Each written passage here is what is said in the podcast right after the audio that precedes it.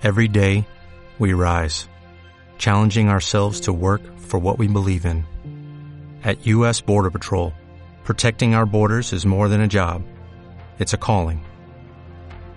Agents answer the call, working together to keep our country and communities safe. If you're ready for a new mission, join U.S. Border Patrol and go beyond. Learn more at cbp.gov/careers. La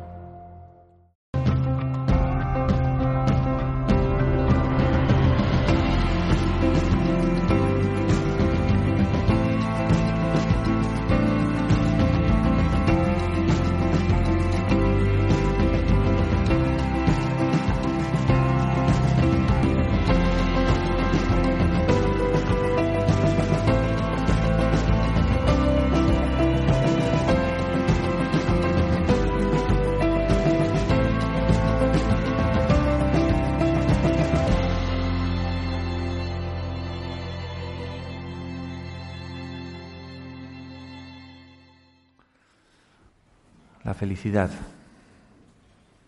¿una elección consciente o no? Y estaba pensando que la felicidad la asociamos a muchos momentos de nuestras vidas y la disociamos, la separamos de otros momentos de nuestras vidas. Y eso socialmente lo hemos construido entre todos de tal manera que parece que socialmente tenemos que ser felices cuando ocurren ciertas cosas y no tenemos que ser felices cuando ocurren otras. Y lo tenemos tan asumido que cuando alguien es feliz, cuando ocurren las cosas que no debe ser feliz, nos incluso nos, nos molesta, nos hace pensar cómo es posible que esta persona sea feliz con lo que le ha pasado o con lo que le ocurre. No puede ser. ¿Será que alguna otra cosa estará ocurriendo. Es decir, que tenemos asociados ciertos momentos, ciertas circunstancias, situaciones con la felicidad y disociadas otras. Cuando en realidad la sensación que yo tengo, un poco la experiencia y quizá de alguno de vosotros también, es que la felicidad es un regalo que todos tenemos dentro, que hemos de descubrir, pero no depende realmente de las cosas que ocurren fuera, aunque lo tenemos muy asociado con eso. Y ese tesoro que tenemos que descubrir es un trabajo que hay que hacer. O sea, no es simplemente decir, ah, sí, lo entiendo, es verdad, está dentro, ya está, resuelto, ya soy feliz. no, no ocurre así. Lo sabéis. Es un trabajo. Es un trabajo en realidad de, ir dentro de ti. Es un trabajo que, de alguna forma, ¿cómo lo diría? O sea, el, el sufrimiento está incluido en la felicidad. Uno dice, ¿cómo es posible eso, no? Es decir, hemos de pasar por el sufrimiento, por la soledad, por la tristeza. Hemos de reconocerlas, hemos de integrarlas. Y el momento que empezamos a integrar y darnos cuenta que son parte de nuestra historia, de nuestra vida, pero las colocamos en el lugar que les corresponde, podemos entonces ser felices. Ahora voy a explicar un poco más, ¿no? Pero esta es un poco la idea. Hay como diferentes... Bueno, antes Pensad en algunas frases que decimos para ser felices. ¿no? Decimos, por ejemplo, si no tengo trabajo, ¿cómo voy a ser feliz?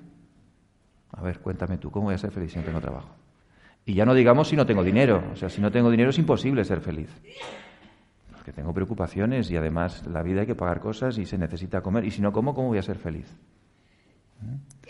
Y si estoy enfermo, ¿cómo voy a ser feliz? Y si toso, ¿cómo voy a ser feliz?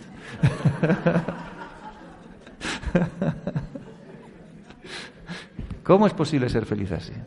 Y si tengo un familiar que está enfermo, es imposible ser feliz.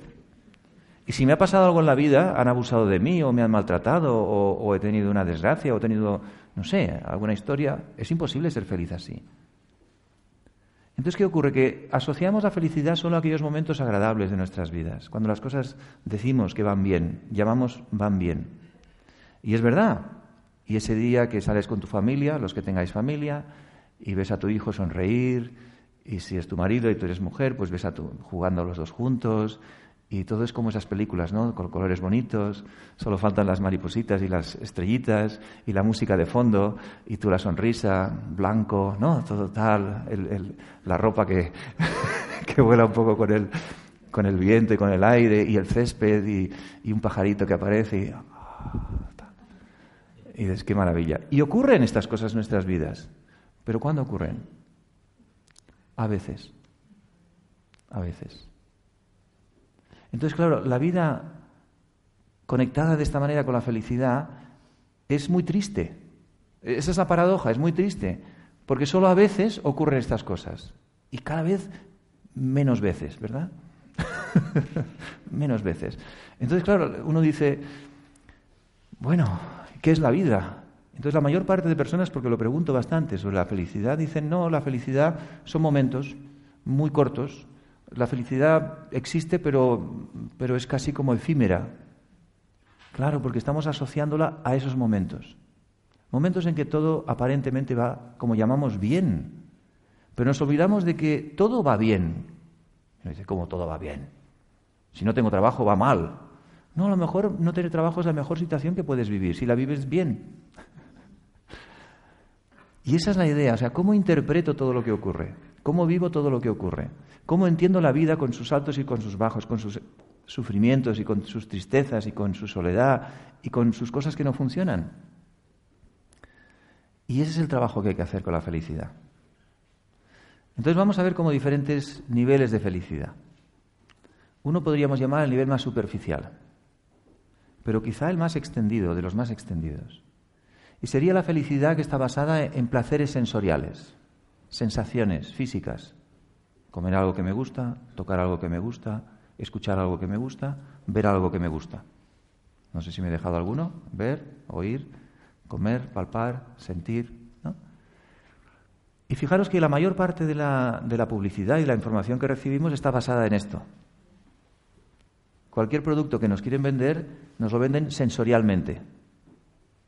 Siéntate y descubrirás el placer de conducir, no sé qué. Una voz profunda porque está muy bien. ¿eh? O cómete ese yogur y la figura que vas a tener y te sentirás ligera y tal. Y dices, me como siete yogures, a ver si me... Y luego te sientes pesada y dices, ¿cómo es posible? Y tantas cosas que te, se ofrecen para que tengas sensaciones. ¿eh? O esos pasteles tan maravillosos, dices, qué bueno, y, y, ponen dos personas siendo felices, tal, y luego el malestar que te crea, ¿no? Tanto azúcar, tanta grasa. Esa es la realidad. Pero la sensación es, wow. Y fijaros, o sea, pasamos por una pastelería, yo también, ¿eh? Me tengo que controlar, porque ves aquí y dices, Dios mío, los ojos se te van, y el paladar se activa, ¿no? Mm, y dices, tengo un hambre y me comería, y digo, Enrique, vamos para casa, venga. porque piensas en las consecuencias. Pero esa es una felicidad muy eh, inmediata, muy rápida de conseguir y muy fácil de conseguir. Compras un pastelito, una barrita de chocolate, ¿verdad? Mm, ah. muy rápida, pero muy efímera y corta. El momento que te has tragado el chocolate, quieres otro trozo. El momento que te has acabado la barra, quieres otra, pero dices, Dios mío, el estómago yo lo tengo. Y no puedes funcionar así. Pero la sociedad actual nos ofrece cada vez más cosas sensoriales, más situaciones complicadas donde puedas sentir de diferentes maneras. También más caro, claro. Cuanto más, más. Pero también se acaba enseguida. Pero claro, como no se nos educa, porque en general no se nos educa, a dirigir la atención hacia adentro y descubrir algo más interior, claro, la sensación es que la vida está un poco vacía. Hay que trabajar, las cosas no siempre van bien, tantos problemas, las noticias tan difíciles. Hoy mira, vamos a comernos algo agradable, ¿no? Vamos a tomarnos algo. Tampoco hay que ser tan estrictos, si no pasa nada, hay que disfrutar un poco de la vida. Y empezamos a crear toda una serie de creencias sociales, que es lo que decía antes, en las que nos justificamos todos y está bien, o sea, no hay nada malo, ni bueno, ni malo, pero no hay felicidad en eso. Es todo efímero, es, inmediato. Y entonces uno está programando su ratito de felicidad. Y dice, el viernes iremos a cenar. Y la otra persona dice, sí, viernes. Pero estamos a lunes. Dices, uff, lunes, hasta el viernes. Bueno, en fin. Y va aguantando, va aguantando, calculando hasta que el viernes, pero después del viernes y cenar, llega el sábado. Y el sábado otra vez la normalidad. Y el domingo a lo mejor salir y el lunes dice otra vez la semana, otra vez entera. Y así. Claro, eso produce al final mucha frustración, porque todo es muy cortito y es fácil, no tienes que hacer ningún esfuerzo, pero enseguida se acaba. Y no puedes incluso mantenerlo. porque la rutina diaria tiene muchas otras cosas que no son agradables. No puedes estar todo el día comiendo, no puedes estar todo el día viendo películas, no, puedes estar todo el día escuchando algo, no puedes estar todo el día con alguien, no puedes. Es la vida misma que te empuja a no hacer eso. Por lo tanto, esa es muy superficial, fácil de conseguir, por eso es muy atractiva, pero muy corta. Luego hay otra felicidad que nos da la sensación de lograr cosas. Lograr cosas, alcanzar cosas, conseguir resultados. Pero no resultados solo externos, sino también internos. De, bueno, externo-interno. Formación, estudios, trabajo, dinero, incluso una pareja, incluso hijos. Es decir, tenemos cosas que nos empiezan a dar la sensación de felicidad. No, no, estoy muy bien y soy muy feliz porque tengo una mujer extraordinaria, unos hijos maravillosos y un trabajo increíble y gano un sueldo fantástico. Y le dices, pues no sonríes mucho. No, no, pero soy muy feliz porque lo tengo todo. Sí, pero no se te ve en la cara. Algo pasa en tu cara. Entonces, qué curioso. Es feliz, pero no se expresa. ¿Por qué es feliz teóricamente? He logrado todo lo que se debe lograr para ser feliz. Lo que teóricamente dice la teoría, lo que socialmente está aceptado. Claro, eso también lleva a frustración. Por un lado es una felicidad más, más estable, porque también te da felicidad el hecho de sentir que lo estás consiguiendo, de hacer el esfuerzo, y cuando lo consigues es un poco más duradero. Pero luego hay una sensación de frustración interna porque te das cuenta de que en realidad tampoco eres tan feliz.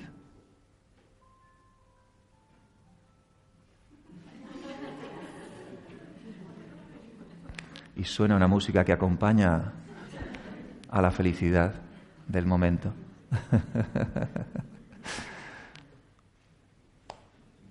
y todos tenemos esta necesidad de lograr cosas. O sea que no es malo tener una sensación sensorial. Acordaros, yo no hablo de bueno o malo nunca. Son situaciones. Y en un momento dado está bien, nos tomamos algo y disfrutamos ese momento. Pero el problema es cuando estoy conectado con esos momentos como si eso es lo importante de mi vida. Luego es importante formar una familia o conseguir un trabajo o, desarrollarte como profesional o como persona o como deportista, como lo que tú quieras. Y también tener esa ambición sana de conseguir logros. Pero no cuando asocias felicidad a esos momentos. Porque podemos asociarle a sensaciones agradables. Pero si queremos una vida más estable, en el sentido de la felicidad, necesitamos algo que vaya un poquito más dentro. Entonces, para mí la felicidad sería una sensación de satisfacción más que emocional de satisfacción, en la que independientemente de las cosas que pasen en tu vida, eres capaz de recuperarla bastante rápido. Recuperarla bastante rápido. Es decir, no que las circunstancias generan esa, esa sensación de felicidad, sino que tú, independientemente de todo lo que pasa en tu vida, que pasan cosas que las llamamos no tan buenas o no tan agradables, pero aún así eres capaz de convertirlas al poquito rato, enseguida, en otra vez una sensación de satisfacción y una sensación agradable a nivel personal. ¿Y cómo haces eso? ¿Cómo se hace eso? ¿Mm? Primero entendiendo que tenemos que disociar ciertas cosas. Lo que decía antes, si no tengo trabajo, ¿cómo voy a ser feliz? Si mi madre está enferma, ¿cómo voy a ser feliz? Si tengo una rodilla que no me funciona y me tienen que operar, ¿cómo voy a ser feliz? Si, bueno, pues esto hay que empezar a disociarlo. ¿Puedo ser feliz con todas estas cosas? Y estaba pensando en algún ejemplo real que todos conozcamos que demuestre esto en la práctica. Y estaba pensando en el Dalai Lama. Fijaros, hace poco vi un documental del budismo que hablaba de, toda la represión que hubo en China y en el Tíbet, ¿no? De China con el Tíbet y las matanzas. Se ve que mataron a muchísimos monjes, de todo y unos cuantos pudieron escaparse. Y de, entre ellos está el Dalai Lama que vive fuera. ¿no? Entonces, si, si, os fijáis en el Dalai Lama, en sus charlas, sus conferencias, sus vídeos, que está lleno, es una persona muy feliz. ¿Os dais cuenta? No sé si lo habéis observado. Pero va hablando de cualquier tema que le preguntan y se ríe él solo. Tiene una risa muy curiosa, además muy particular. se ríe como... es una risa curiosa. Pero siempre se ríe, está siempre sonriente, sea el tema que sea. Pero si piensas en la situación que ha vivido y que vive su pueblo todavía, del cual él es, diríamos, representante, pues todavía hay ah, injusticias, todavía hay mucha mm, violencia y, y mucho maltrato. Entonces podría decir, yo no puedo ser feliz hasta que mi pueblo sea libre o hasta que se haya arreglado esta situación política. Y no. Él sigue trabajando por su pueblo y por lo que tiene que hacer, pero aún así mantiene un, estado de felicidad. ¿Veis la idea? Es decir, que ahora trasladémoslo a nuestras vidas. ¿Somos capaces de vivir con incomodidad alrededor nuestro? Es decir, con una pequeña enfermedad de alguien o con una situación complicada del otro, o sin trabajo, o sin tanto dinero como yo esperaba, y aún así mantenerme en felicidad, pero trabajando en las diferentes áreas que tengo que trabajar. ¿La veis? Entonces, esta es un poco la idea. La idea es disociar las cosas que ocurren fuera de lo que llamamos la satisfacción interna. Porque la satisfacción interna la construyes tú, la generas tú. Y este es el arte que hay que desarrollar. El arte de saber encontrar esa satisfacción interna siendo amable, siendo agradecido, siendo respetuoso contigo mismo, no con los demás. Y en el momento que algo no funciona, algo no ocurre como tú esperabas, bueno, aceptas ese malestar o ese sufrimiento o esa incomodidad, pero rápidamente eres capaz de generar un diálogo distinto, una historia distinta, que te permita reposicionarte otra vez en un estado de esa satisfacción interior. Para eso tienes que crear esos recursos, tienes que irlos descubriendo, tienes que irlos trabajando. Como decíamos antes, esto no es inmediato. Pero a medida que empiezas a conocerte y trabajarte, empiezas a darte cuenta que es verdad, que las cosas que ocurren fuera ocurren fuera. Y en el momento que ocurren te sientes mal, y lo aceptas, lo integras. Pero al siguiente momento, ¿qué haces? Esa es la clave. ¿Qué haces al siguiente momento? Acepta que alguien te dice algo que no está bien y que te sientas mal, ¿correcto? Acepta que te dan la noticia que alguien se ha puesto enfermo y te hace sentirte mal. Es, es, humano, es normal. Pero ¿qué haces después con eso? ¿Lo, ¿Lo sostienes? ¿Qué es lo que hacemos? Entonces ya es tu problema, estás creándolo tú o buscas soluciones, es decir, actúas sobre ello, pero tú te regeneras energéticamente, internamente, te reposicionas otra vez en tu autoestima, en tu estabilidad interna, en tu respeto hacia ti mismo. Porque imagínate que tú estás bien, que las cosas a ti te van bien, pero un familiar o alguien conocido se pone mal. Claro, el primer impacto es una sensación de que le está pasando. Pero después un respeto hacia mí es, si yo estaba bien, porque tengo que seguir mal. Es que está mal mi amigo. Sí, pero ¿qué tiene que ver que yo esté mal para que y que mi amigo esté mal? Puedo ayudarle a mi amigo desde estar bien. ¿Sí? Y esto que parece tan sencillo, hay que trabajarlo mucho.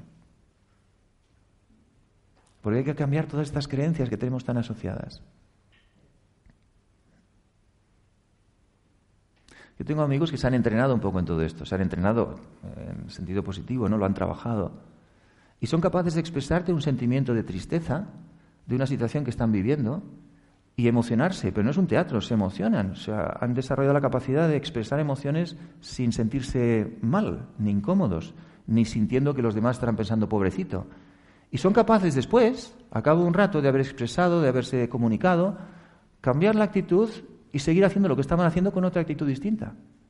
Pero lo que he observado es que hay personas que, al no entender eso, dicen, no, lo que nos ha contado es un teatro, es mentira. O sea, ¿cómo puede contarnos eso, estar mal, y, media hora después estar bien? O sea, no puede ser. ¿Lo veis? Las creencias sociales. Claro que puede ser. Claro que puede ser. Vivo con intensidad esa situación. Vivo con intensidad y con emoción lo que está ocurriendo a la otra persona o lo que está ocurriendo a mi alrededor. Y después me gestiono y me posiciono después en otra situación en la que puedo gestionar todo eso de una mejor manera más efectiva y con una energía mucho más positiva, que es desde mi satisfacción, desde mi felicidad, desde mi equilibrio. ¿Sí? Entonces uno tiene que observar en su mente qué diálogo me explico, qué cuento me cuento con la felicidad, cuál es el saboteador que sabotea mi felicidad. ¿Cuál es ese diálogo que le llamamos saboteadores? Ese diálogo interno, esa vocecita que todos tenemos que sabotea mi felicidad. Y dice, no, hasta que mis hijos no sean mayores, estén ya instalados, tengan su trabajo, vivan con su familia, tengan su casa y tengan todo asegurado, yo no puedo ser feliz, porque estoy preocupado o preocupada. Dice, Dios mío, lo que te queda para ser feliz. ¿Lo veis? Entonces, claro, ¿qué hace uno? Entonces se vuelca totalmente para conseguir el dinero, comprarles la casa, comprarles no sé qué, resolverles la vida. Y luego cuando está todo aparentemente resuelto, tampoco eres feliz.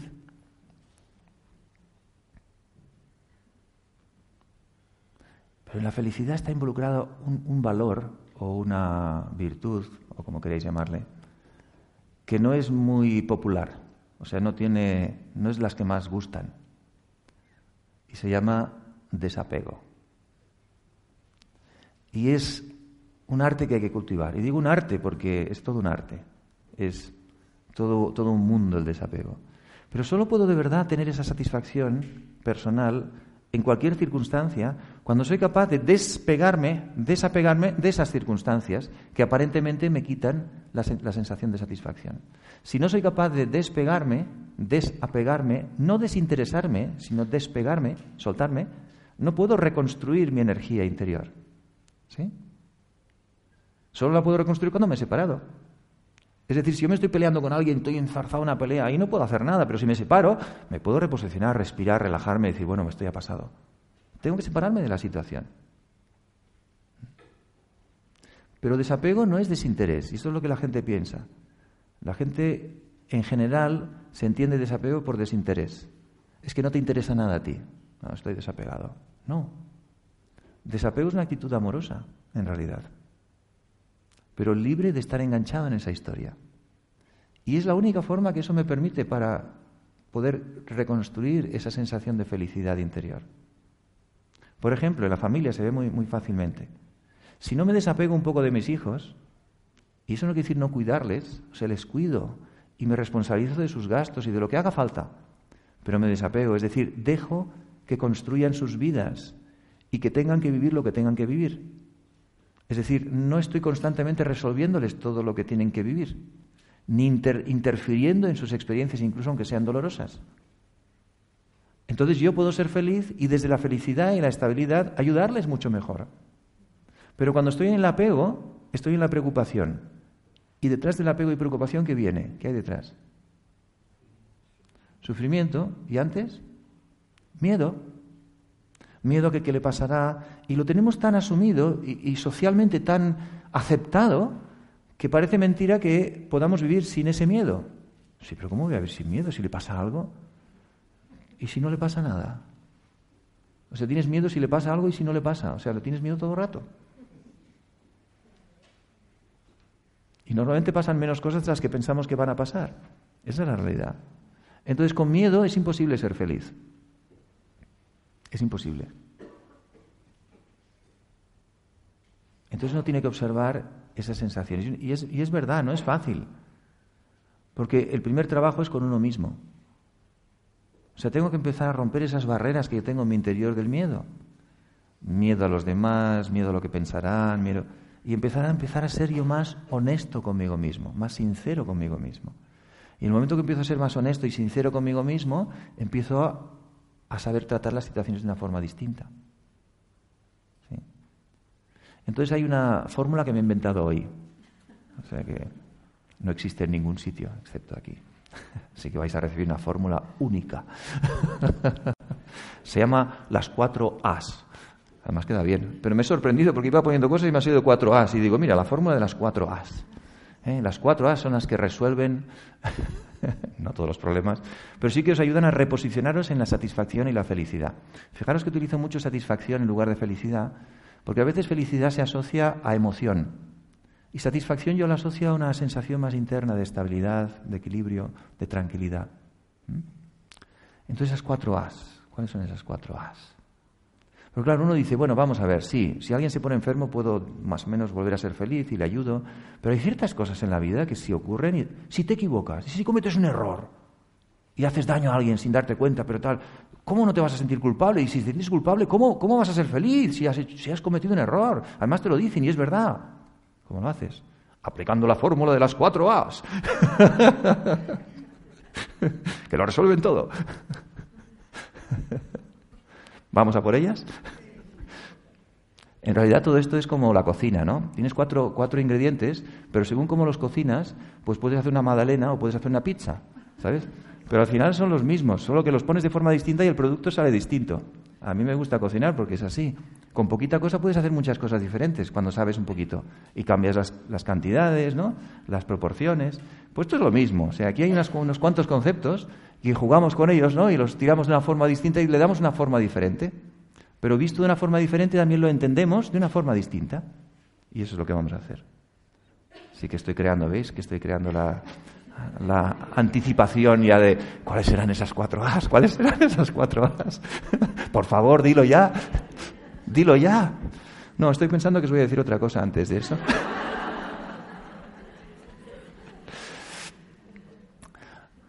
Reírse un poco es muy bueno, ¿lo veis? Entonces también es parte de la, de, la felicidad. Y antes de las cuatro A's, este es un punto importante. el, introducir el humor en tu vida introducir el sentido del humor, introducir un poco el, juego, ¿no? El, no tomarte tan en serio tantas cosas, sino reírte un poco incluso de las cosas que no salen bien y encontrarle un poco lo bueno. A mí me gustan los ingleses, ¿no? Cuando dicen algo que pasa mal, te dicen, ¿really? ¿Sabes? Esto es fantástico porque no sabes muy bien lo que quieren decir, ¿no? Te miran así con cara de asombro y dicen, ¿really? ¿De verdad? ¿Eh? Es como, oye, ¿sabes qué me ha pasado? Se ha roto el coche no sé qué. Ah, ¿really? y dices, bueno, ¿qué me estará queriendo decir? Son muy, muy, saben hacerlo muy bien. ¿eh? Entonces podemos aprender también de diferentes culturas. Vamos allá, las cuatro A's. Una, aceptación. Ah, esto ya lo sabía. no, pero es verdad, es aceptación. Es decir, pase lo que pase, si me resisto a lo que está pasando, si lucho, ya estoy creando tensión. Y si creo tensión, no puede haber satisfacción.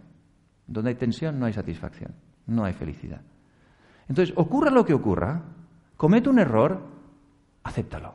Es como ríndete ante esa circunstancia. Es, es, un poco una rendición. Es decir, vale, pues lo voy a poner a nivel muy sencillo. O sea, he aparcado mal el coche y llega un policía y me pone una multa. Y lo veo y digo, he aparcado mal el coche. Tiene razón. Me rindo. Acepto la multa. ¿Cuánto es? Gracias. Y le digo gracias porque el pobre policía está haciendo su trabajo. Pero nos enfadamos con el policía, ¿verdad? O sea, encima que he puesto mal el coche, me enfado porque aparece un policía que es su trabajo, pobrecito, y me pone una multa porque está mal puesto el coche. Pero yo me enfado con él, porque está haciendo lo que tiene que hacer, pero yo querría que no lo hiciera. Entonces, en el momento que acepto, esto es una historia que pasó aquí, ¿eh? Mi hermano y yo dimos un taller y cuando salimos nos habían puesto una multa por haber porque mi hermano se equivocó en el papelito, que se lo expliqué 20 veces, pero no sabía hacerlo, y nos pusieron una multa de 30 euros. Digo, fíjate, encima venimos al taller, que no cobramos, que no sé qué, y nos cuesta 30 euros encima el coche, ¿no? Y durante cinco minutos me enfadé con él. Bueno, enfadé, pero dije, te lo dije, no, lo típico, ¿no? Pero si te lo dije, te lo expliqué, pues no me di cuenta, y ahora 30 euros, no sé qué. Y cinco minutos después dije, pues te pagan los euros, lo acepto, me rindo. ¿Qué pasó? Al cabo de un mes recibí una carta y me dice, si usted paga esto inmediatamente, se lo dejamos en 15 euros. Digo, ves, al final no era tanto, fueron solo 15 euros.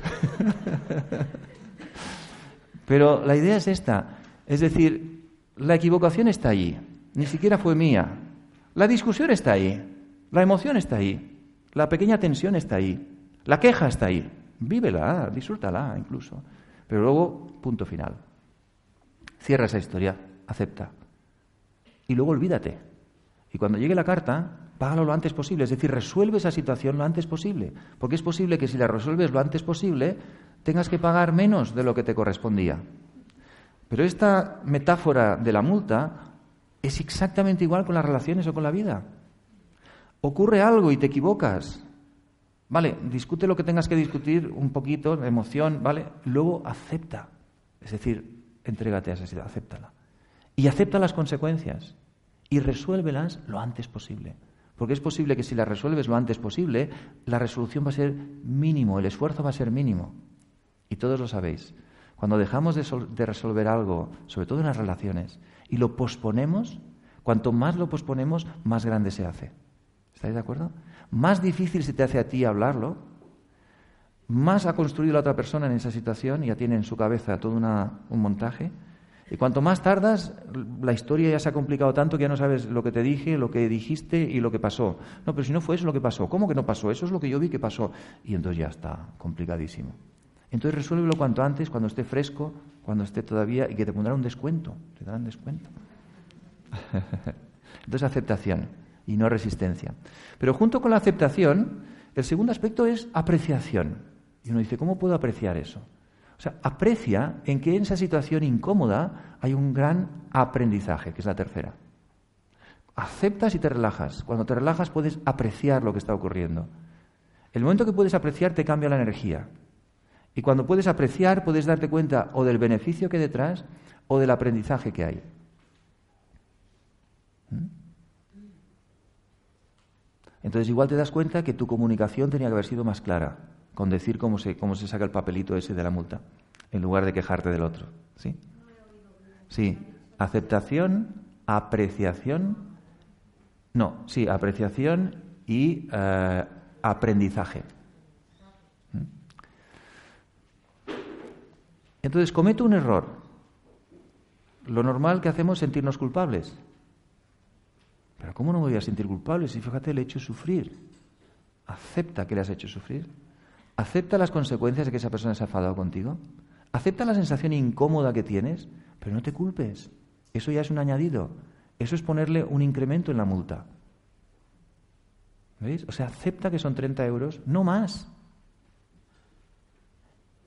Y aprecia el aprendizaje. O sea, ¿qué mensaje me trae este sufrimiento que estoy sintiendo? ¿Qué mensaje me trae este error que he cometido? O sea, ¿qué me está diciendo para que no lo cometa otra vez? Y es posible que te diga, tienes que poner un poco más atención a cómo dices las cosas. O es posible que te diga, tienes que poner atención a no hablar, tanto y dejar que los demás hablen. O quizá te diga, tienes que explicar mejor las cosas, porque los demás no te entienden. O quizá te diga al revés, tienes que expresarte y no guardártelo todo dentro. Hay muchos mensajes que nos traen los errores. Porque el error no es malo, el error es bueno, el error es el mensaje, el error en sí mismo es el mensaje. Y cuando haces y das sufrimiento a otro, es la única forma que tú puedes darte cuenta de cómo haces eso para no hacerlo. Porque si no, lo harías siempre. O sea, la vida constantemente nos está indicando cosas que no debemos hacer porque si no nos haría más daño.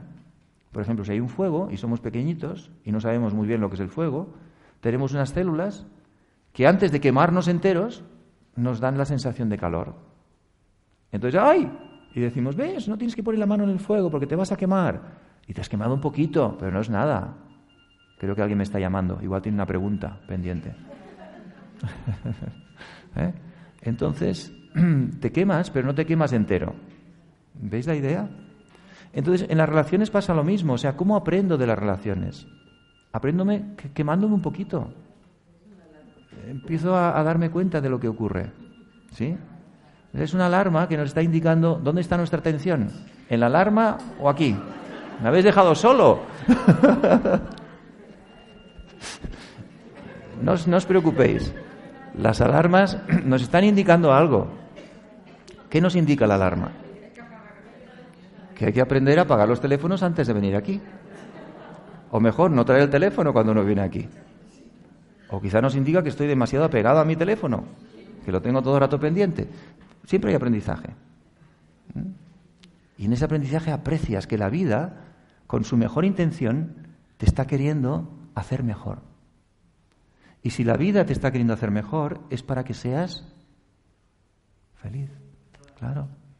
Porque el momento que yo integro en mi vida muchas más actitudes, cuando integro muchas más dificultades, cuando integro muchas más situaciones, y las empiezo a registrar ya como parte de mi aprendizaje, puedo ser más feliz, porque ya no me afectan de la misma manera. ¿Lo veis? Cuando tenemos poca experiencia en la vida, nos afecta todo. y si reaccionamos y, rechazamos lo que nos ocurre, nos afecta mucho más. Entonces hay personas que durante toda su vida se pasan rechazando lo que les pasa. Claro, hay mucho sufrimiento, mucha resistencia. Solamente hay felicidad superficial. ¿Qué ocurre cuando hay esa frustración? Muchas personas acaban buscando la satisfacción en adicciones, porque es inmediato. Y es una satisfacción rápida. Y es lo que está pasando hoy en día. La interpretación de la vida te da tanto sufrimiento, porque es tu interpretación, no es tu vida. Si escuchas a esa persona te dirá, es que tú no sabes lo que me pasa, es que mi vida, si te cuento, y ya estás escuchando su historia. ya estás diciendo, claro, solo con, esta, con este inicio, es que tu vida es un desastre. Tienes razón, es un desastre. ¿Pero por qué lo dices? No, no, si lo dices tú. Yo solo te digo lo que tú dices.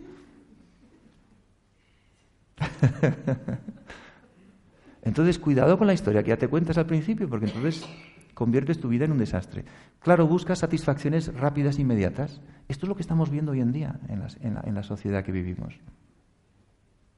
Muchas adicciones, muchas. Entonces, cuantas más cosas acepto e integro, puedo empezar a apreciar la vida. No apreciar lo que he hecho, porque lo que he hecho no está bien, es un hecho. Pero yo soy diferente de lo que hago. ¿Veis la idea? He cometido un error, he hecho, he hecho un hecho que no ha sido adecuado. Pero la vida me trae una sensación de insatisfacción o incomodidad y las personas o lo que ha ocurrido me dan una información también. Y eso es lo que aprecio. Y digo, aprecio la sabiduría de la vida. Y aprecio la sabiduría de la naturaleza y del universo que me trae un mensaje gracias a esta situación para que yo pueda crecer y aprender. Y si aprendo y crezco como persona, eso me va a permitir ser más feliz. ¿Sí? Y entonces viene la última A. ¿Cuál es la última A? Amor. Ah, está bien. No lo había puesto, pero está bien. No, es la quinta entonces. Amor la quinta. No sé quién lo ha dicho, pero ahí. La quinta, ya ponemos, ¿ves? La fórmula de las cinco As. Pero antes va otra, que es importante también. ¿Cómo? Actitud. También está bien. Pero esa estaría en todas. ¿eh? Una actitud de apreciación, una actitud de aceptación. Acción. Pero yo le he puesto aportación. O sea, acción con aporte. Pero sí, tiene que haber una aportación. Es decir, tiene que haber una acción. Tiene que haber una puesta en marcha. O sea, no es solamente acepto, aprecio y aprendo y me quedo sentado. No. Y aporta. ¿Sabes? A esa persona y dile, dile lo siento. Dile no lo haré más. O dile qué puedo hacer por ti. O dile cualquier cosa. O paga la multa. O sea, una acción. Pero no te quedes en casa diciendo, sí, es verdad lo que dijo. Acepto la multa, aprecio el mensaje de que tengo que ser más comunicativo y he aprendido algo nuevo pero no la pago. Entonces, ¿qué pasa? Que llega con un recargo y dices, ves, esto es mentira, es mentira, porque en lugar de 30 euros estoy pagando 50. Y dices, claro, es que no lo has puesto en práctica al final. Y todo en la vida, por muy espiritual que sea, si no hay acción, se queda en alucinación, que es otra A. Fijaros, cuántas hasta. Esta conferencia está siendo muy creativa. Entonces es una alucinación. Estás en tu mundo, en tu historia, pero tienes que aterrizar. ¿Aterrizar? ¿Otra? Estoy asombrado. ¿Otra? Y atónito. Madre mía, esto es increíble. Tendré que escuchar la conferencia después para sacar todas estas as. ¿Eh? Aportación, a acción. Entonces cuando ocurren las cosas, cuando las aterrizas, cuando las conviertes en una realidad y cuando el aprendizaje se, se consolida. Y si haces este proceso, si lo pensáis bien, es una metodología que te reposiciona otra vez. Yo lo estaba pensando y digo, sin darme cuenta muchas veces lo he hecho así, que no he pensado en estas as, pero sí que he seguido este proceso. Y funciona. Y entonces quizá esa aportación del amor puede ser muy buena. Es decir, cuando acciono con esta actitud de aceptación, de apreciación y de aprendizaje, ¿Cómo es esa acción? Amorosa. Está llena de amor. ¿Sí? La otra persona la percibe no desde la reacción y de la resistencia. Sí, bueno, ¿me perdonas? Y estás ahí, ¿no? Y el otro dice, pero vienes así. Bueno, me he equivocado, perdóname, ¿no? No, no, no. Digo de otra manera. Pero cuando viene la aceptación es, ¿me perdonas? reconozco que ha habido algo que no he hecho bien. Y el otro de repente es que se rompe por dentro y dice, claro, como o sea, es que noto la energía, ¿lo veis? Es una energía de amor. ¿Mm? O cuando tú cometes ese error para ti, contigo, en algo que no ha salido bien o que no has hecho bien, es amor hacia ti. Es aprendizaje, pero a la vez es después aceptación y amor hacia ti. Y ese es un círculo que te puede ayudar a reposicionarte otra vez en la satisfacción. Con lo cual sí que es posible mantener y sostener la felicidad durante más tiempo. Si desarrollas esta metodología.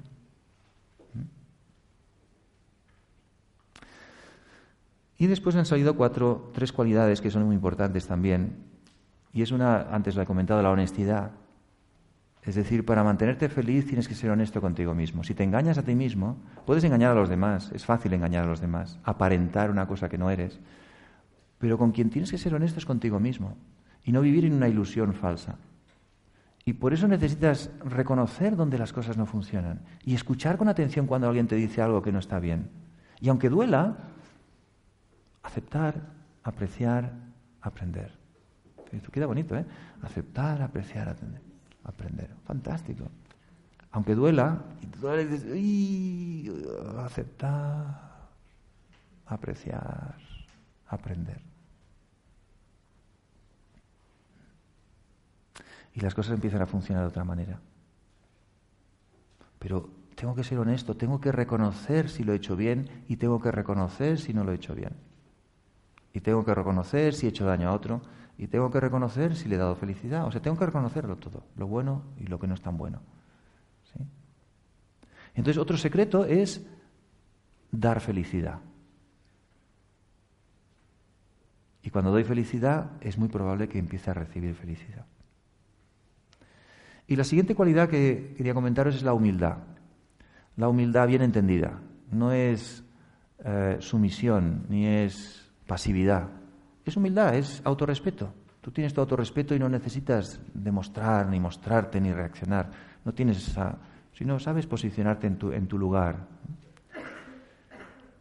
Y la humildad se ve en, en un aspecto muy importante de la vida, que es no tomar sufrimiento. Fijaros que decimos dar felicidad y no, y no dar sufrimiento. Pero yo os planteo el no tomar sufrimiento. Dice, ¿cómo no tomar sufrimiento? O sea, nuestro ego es el que nos hace tomar sufrimiento de los demás o de las circunstancias. Entonces, algo no sale como yo esperaba y sufro. Eso es tomar sufrimiento de esa circunstancia.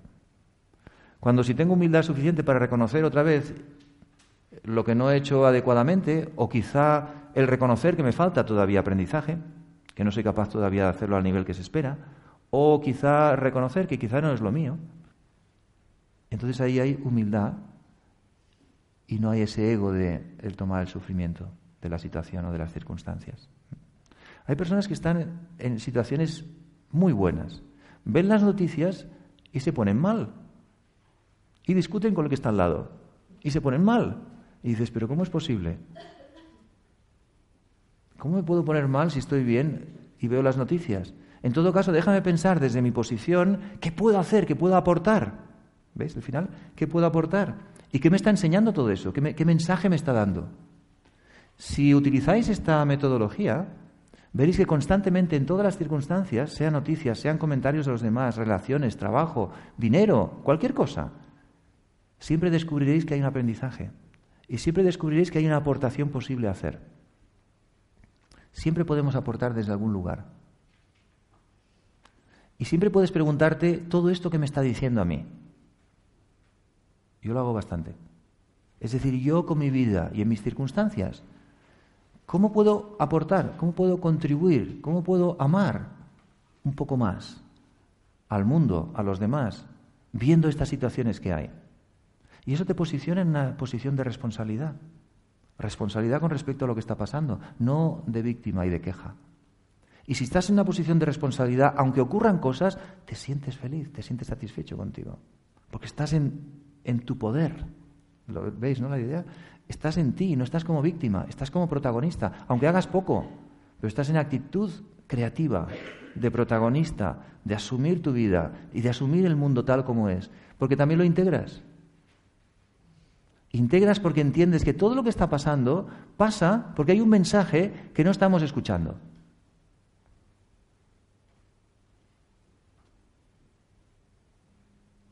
Yo creo en que las personas no son malas, son buenas. Todas. Lo creo profundamente. Pero cuando no hemos escuchado el mensaje que la vida nos está dando, nos podemos volver malísimos, terriblemente malos. Podemos hacer barbaridades. Y digo podemos, porque si nosotros, cualquiera de nosotros entra en esas circunstancias en las que la conciencia se bloquea, es capaz de hacer cualquier locura.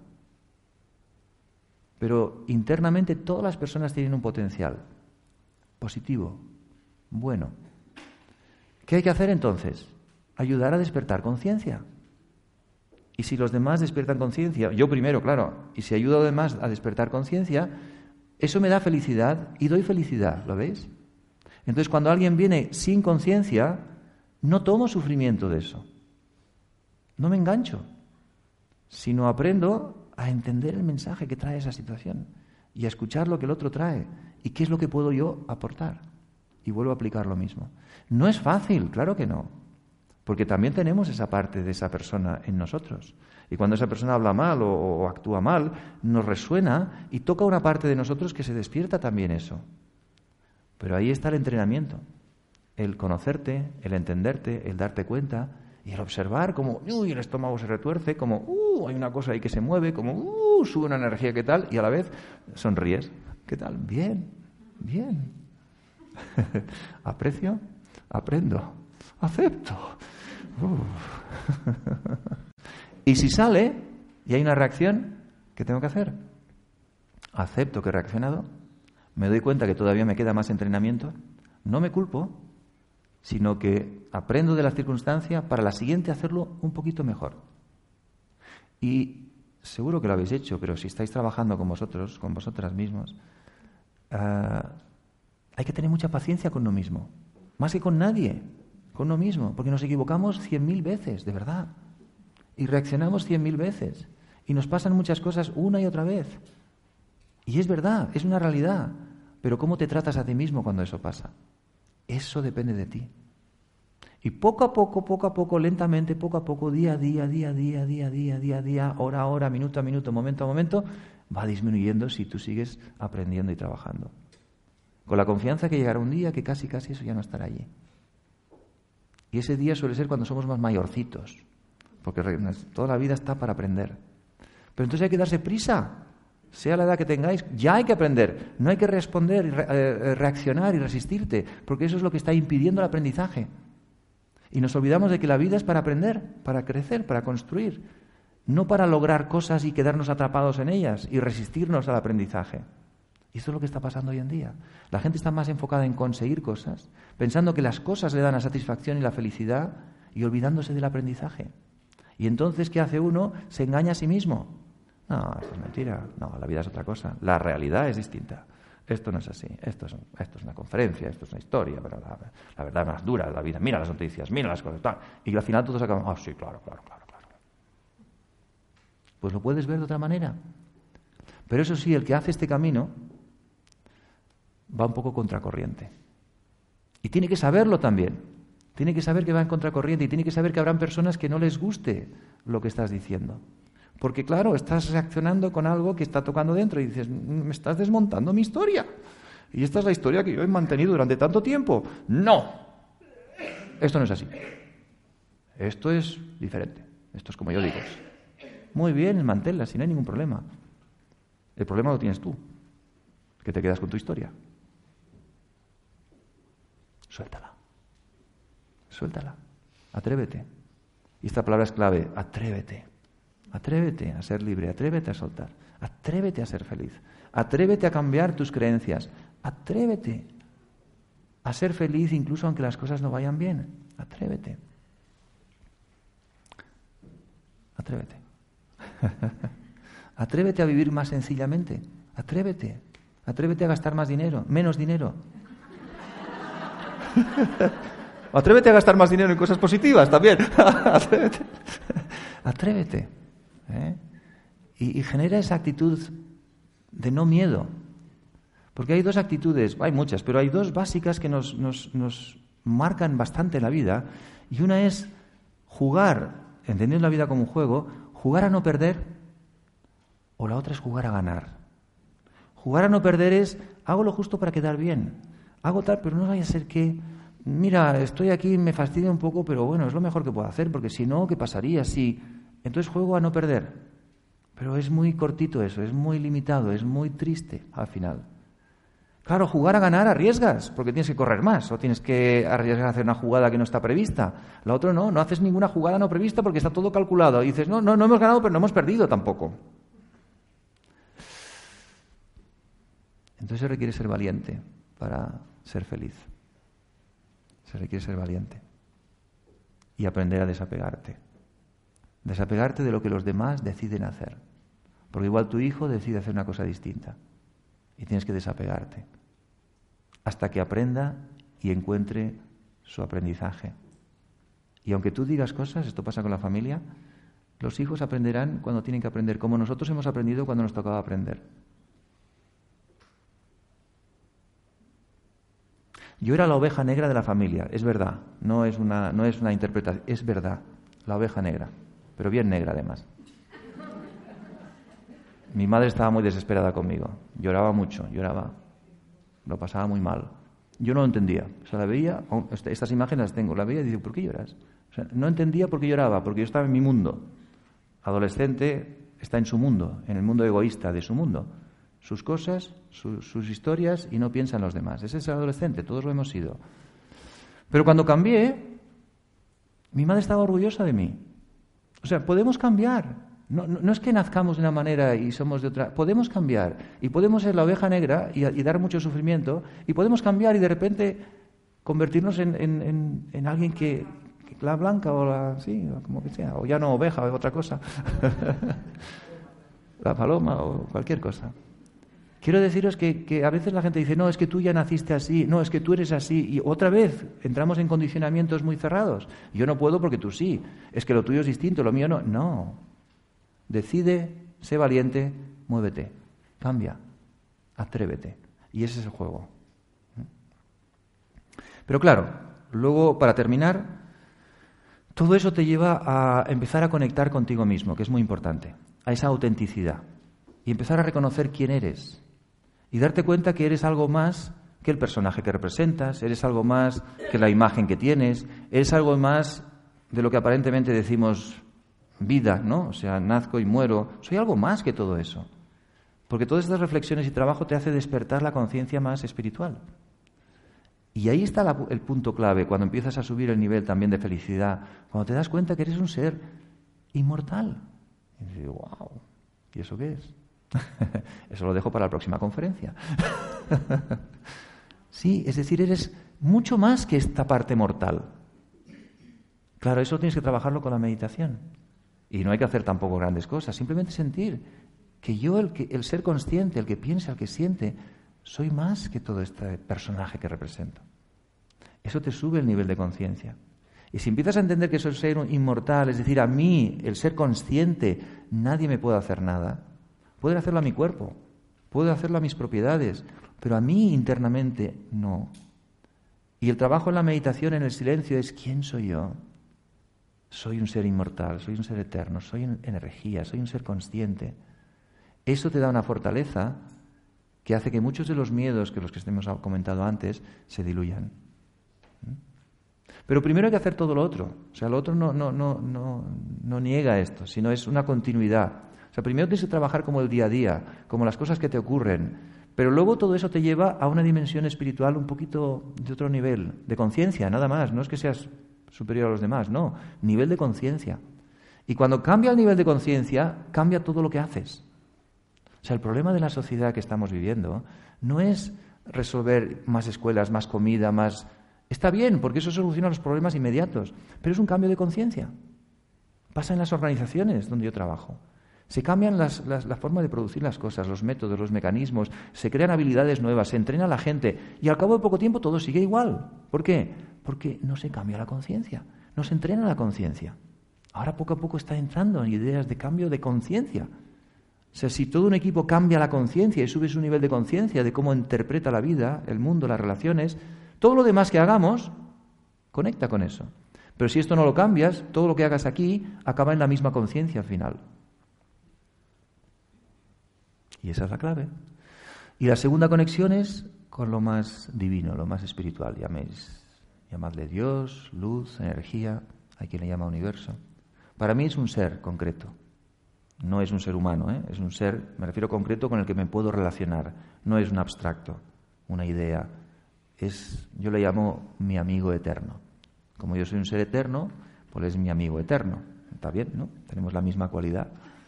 Y es alguien que está ahí, con el que puedo hablar, con el que me relaciono, con el que me comprende, con el que siempre tiene una, mirada elevada de mí, es decir, pase lo que pase, siento que me ve como un ser bueno y con la mejor intención, aunque me equivoco muchas veces. Y esa sensación y esa compañía fortalece mucho la vida y te da una sensación interna de felicidad sostenible independientemente de las circunstancias que ocurran. Pero eso es algo que también uno dice, pues no me lo creo. Pues correcto, no te lo creas. Pero la idea es cultiva esa relación. Pruébalo, hazlo internamente, si no tienes que demostrárselo a nadie ni, decírselo a nadie. Pero prueba internamente de generar una conversación con un ser que no es visible, pero que es muy bondadoso y que es muy que tiene una mirada muy misericordiosa y compasiva hacia nosotros. Nada de controladora y castigadora, sino muy compasiva. Prueba de hacerlo en silencio. Desconéctate un poquito de todos los demás que estás conectado todos los días y conéctate con alguien con el que no te conectas todos los días. A ver qué pasa. A lo mejor te pasa algo bueno, a lo mejor te tienes una experiencia interesante y no se lo digas a nadie, pero sigue cultivándola y verás que la vida tiene otro sentido. Entonces podemos ser más felices también cuando empezamos a dar sentido diferente a todo lo mismo que hacemos. Y esta es la clave. Cuando interpretas toda tu vida de una forma distinta, cuando le das un sentido diferente. Pero para eso tienes que ir cambiando y trabajando constantemente un nivel de conciencia más abierto, más amplio, más, más esto. ¿eh? Muy bien. Vamos a cerrar con unos minutos de reflexión y de meditación.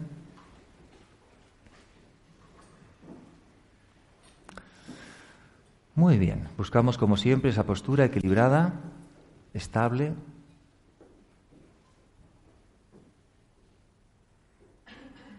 Y te invito a regular tu respiración, encontrando ese ritmo natural,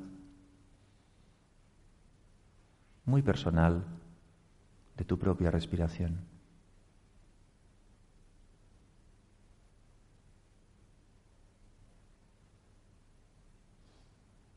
Y te invito a dejarte llevar por unos momentos por ese ritmo natural de tu respiración. Observar al inspirar, observar al exhalar. Puedes imaginar que es como el suave oleaje de las olas del mar. Las olas vienen, las olas se van, tu respiración viene, tu respiración se va.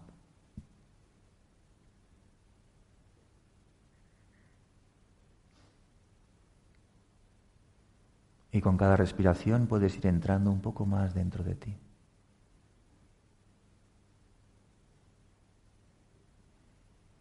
Y puedes ir encontrando ese punto interior de conciencia. Tu respiración te lleva hasta ese punto. Es un punto de luz, un punto de conciencia pura.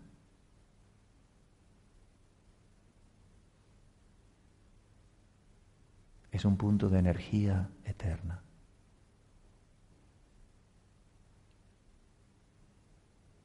Y en esa luz, en ese punto interior, hay paz.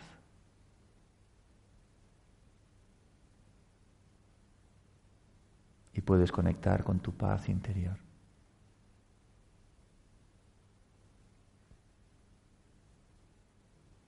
Y detrás de esa paz hay una sensación de satisfacción interior, una suave felicidad interior.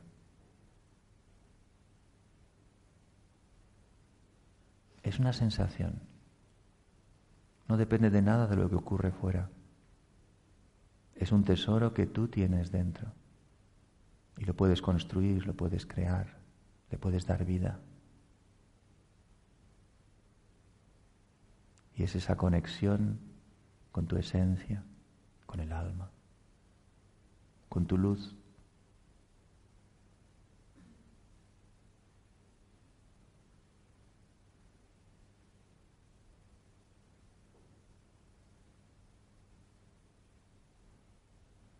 Y ahora te invito a imaginar que por encima de ti hay otra luz. Puedes imaginar que es como una estrella o un pequeño sol o simplemente una luz. Pero esa luz tiene vida y transmite cualidades como el amor, como la paz, como la felicidad. Y te invito a imaginar que esa luz se derrama sobre ti. Y te llena de paz, amor, de felicidad.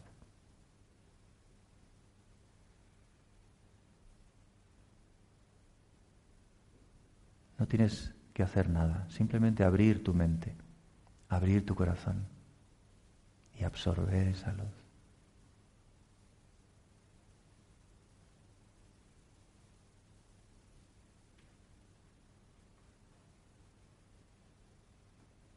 y llenarte de salud.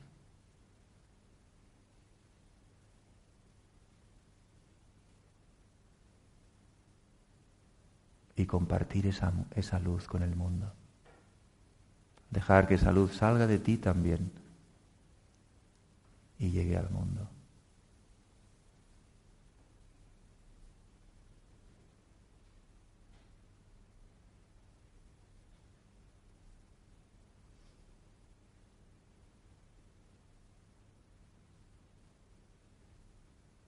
Y ahora puedes volver a conectar con tu respiración. Respirar profundamente y regresar.